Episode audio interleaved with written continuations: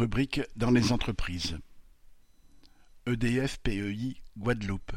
Deux mois de grève. En Guadeloupe, les travailleurs d'EDF-PEI, production électrique insulaire, sont en grève depuis le 18 décembre. Ils réclament, entre autres, le respect de l'accord Binot. La prime obtenue suite à la révolte de 2009 est nommée ainsi en hommage aux militants de la CGTG assassinés le 16 février 2009.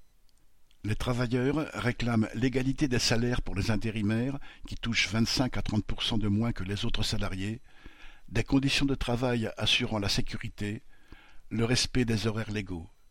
Plusieurs agents sont handicapés suite à de graves accidents. La direction, relayée par les médias et le milieu patronal, cherche à attiser la colère de certains usagers victimes des coupures de courant.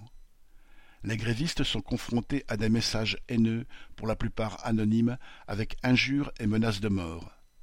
Des voitures ainsi que des banderoles ont été taguées. Du côté patronal, le président de la Chambre de commerce et d'industrie, M. Vial Collet, gros patron hôtelier et actionnaire de la compagnie Air Caraïbes, comme à son habitude, ne perd pas une occasion de s'en prendre aux grévistes.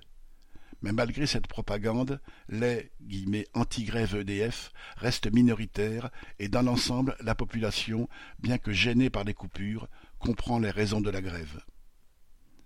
Un appel à une mobilisation anti-gréviste a été lancé pour lundi 13 février à 8 heures devant le siège de la production EDF à Jarry. De son côté, la CGTG avait lancé un appel au rassemblement à 7 heures.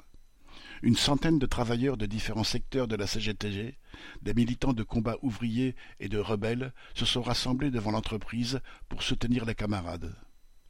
Une trentaine de petits artisans et commerçants, principalement des restaurateurs, se sont présentés sur les lieux, sans animosité affichée.